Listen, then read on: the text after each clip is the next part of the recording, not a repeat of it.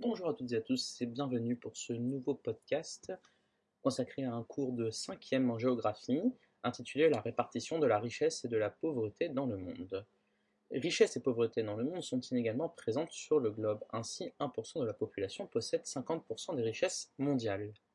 Alors je vous rappelle que vous pouvez trouver de nombreux liens et surtout de nombreux documents sur le site www.histoiregéographie.net ce site est accessible avec les liens qui sont en description de la vidéo pour ceux qui sont sur YouTube. Sinon, vous n'avez juste qu'à taper www.histoiregéographie.net pour ceux qui sont sur Twitch ou toute autre plateforme.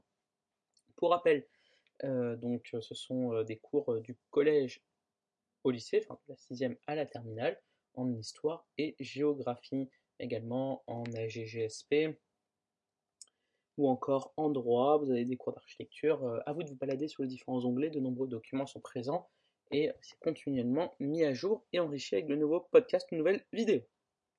Très bien, comme nous l'avons dit, 1% de la population possède 50% des richesses mondiales. La pauvreté touche aussi les pays développés. À toutes les échelles, on observe des inégalités sociales et spatiales. La pauvreté constitue un frein au développement durable et représente la première cause de mortalité dans le monde. Les populations souffrant de la pauvreté ont des conditions de vie difficiles et sont freinées dans le développement des activités économiques. De plus, la pauvreté entraîne une dégradation de l'environnement. De nombreux acteurs cherchent à diminuer la pauvreté dans le monde. Alors, un grand A, la répartition de la richesse et de la pauvreté à toutes les échelles, avec un petit a, mesurer les inégalités et la pauvreté. Pour mesurer la richesse des pays, différents indicateurs existent. Le produit intérieur brut est le plus couramment utilisé. Il s'agit de la somme des richesses produites dans un pays. Il permet des comparaisons de richesses entre les pays. Mais cet indicateur ne permet pas de mesurer le niveau de développement de la population d'un pays ou encore les inégalités de richesse à l'intérieur des États. L'indice de développement humain, appelé aussi IDH, est calculé à partir de l'espérance de vie, la scolarisation ou encore le revenu par habitant. Ainsi, on peut avoir une idée du niveau de développement de la population. Quant à la pauvreté, la Banque mondiale a défini un seuil de 1,9 dollars par jour, seuil au-dessous duquel on peut parler de pauvreté absolue. Il existe un seuil de pauvreté absolue qui est calculé en fonction du niveau de vie de la population d'un pays, par exemple. Par exemple, compter le nombre de personnes en état de pauvreté absolue n'a aucun sens en France, alors que le nombre de personnes en dessous du seuil de pauvreté relative est important et représente environ 14% de la population. Il existe d'autres indicateurs tels que l'indicateur de pauvreté humaine, l'IPH, ou encore l'indice de Gini pour mesurer les inégalités. Petit b, les inégalités à l'échelle mondiale. Les richesses sont inégalement réparties dans le monde. On observe une grande différence entre les pays du Nord et les pays du Sud, cette fameuse fracture, même si euh, la pauvreté diminue à l'échelle mondiale, ou en tout cas que cette différence a tendance à euh, moins se faire repérer. Elle demeure et progresse même dans certains endroits, la richesse, et la pauvreté, cette inégalité. Les régions les plus riches du monde sont l'Amérique du Nord, l'Europe, l'Australie et le Japon. L'Asie est le continent qui compte le plus de pauvres, mais la pauvreté diminue considérablement. En Asie de l'Est, elle touchait 1 milliard d'habitants en 1981 contre seulement 161 millions en 2011, ce qui est déjà trop. En Afrique subsaharienne, le nombre de pauvres augmente, c'est l'inverse de l'Asie. Il passe de 210 millions en 1981 à 383 millions en 2012. Cela est dû notamment à l'augmentation de la population. Exemple, à Monaco, le revenu moyen mensuel est de 15 900 euros par mois. Au Mali, le salaire moyen est de 50 euros par mois. La pauvreté ne concerne pas seulement les pays en voie de développement, on la retrouve aussi dans les pays développés, où de nombreuses personnes éprouvent des difficultés quotidiennes pour satisfaire leurs besoins élémentaires, se loger, se nourrir, se soigner, etc. Petit c, la répartition à l'échelle locale et régionale. Les inégalités de richesse ne s'expriment pas seulement à l'échelle mondiale, c'est-à-dire entre les différentes grandes régions du monde et entre les pays. À l'échelle régionale et locale, les inégalités de richesse sont présentes. La pauvreté touche davantage les zones rurales que les zones urbaines. Les métropoles sont plus dynamiques que les pays que les petites et moyennes villes. Elles offrent plus d'emplois car elles cumulent les fonctions de commandement. Les littoraux sont plus riches et attractifs que l'intérieur des États. À l'intérieur des villes, on observe une importante ségrégation socio-spatiale.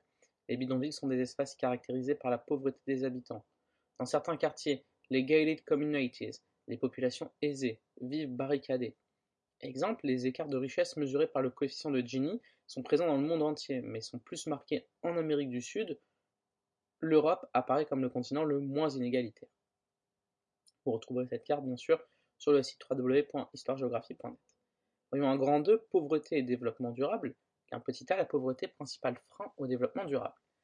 Parce que vous le savez, euh, notre objectif en géographie, c'est bien sûr euh, d'aller vers le développement durable et euh, de toujours relier un maximum de nos chapitres au développement durable, ce qui est très important. Et on peut voir que la pauvreté est un frein au développement. Le pays en, est en mal développement, concentre, ce pays concentre une grande partie de leur population vivant dans la pauvreté.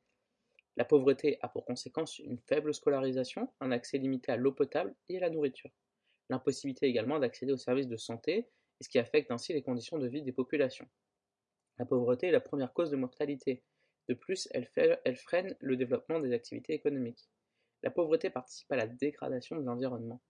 À la fois dans le monde rural, pour subvenir à leurs besoins, les populations détruisent les ressources naturelles, déforestation, surpâturage, appauvrissement des sols, etc mais également dans le monde urbain, avec l'augmentation du nombre d'habitants dans les bidonvilles, qui entraîne une dégradation de l'environnement, accumulation de déchets, pollution des eaux et des sols, à cause du manque d'égouts et de systèmes d'assainissement. Petit b, la lutte contre la pauvreté. L'ONU, avec les objectifs du millénaire pour le développement, combat la pauvreté. Certains États, les institutions internationales et les organisations non gouvernementales, ONG, sont les principaux acteurs de la lutte contre la pauvreté. La pauvreté extrême diminue dans le monde. En 2012, 896 millions de personnes disposaient de moins de 1,90 dollars par jour pour vivre contre 1,95 milliard en 1990. Mais cette diminution de la pauvreté, pauvreté, extrême ne doit pas conduire à minimiser le phénomène, car les inégalités de richesse continuent d'augmenter. Alors, une répartition des, inégalités à différentes échelles des continents riches comme l'Europe, l'Amérique du Nord, L'Asie est le continent qui compte le plus de pauvres, mais leur nombre est en diminution, tandis que l'Afrique contient euh, le plus de continent où le nombre de pauvres pardon, augmente. Des inégalités de richesse à toutes les échelles. La répartition de la richesse et de la pauvreté dans le monde, ça amène euh, ainsi à la pauvreté et au développement durable, qui euh, la pauvreté freine le développement durable, dégrade l'environnement, et pas de développement durable sans recul de la pauvreté. Donc il faut d'abord traiter le problème de la pauvreté dans le monde avant de traiter celui du développement durable l'un étant intrinsèquement lié à l'autre.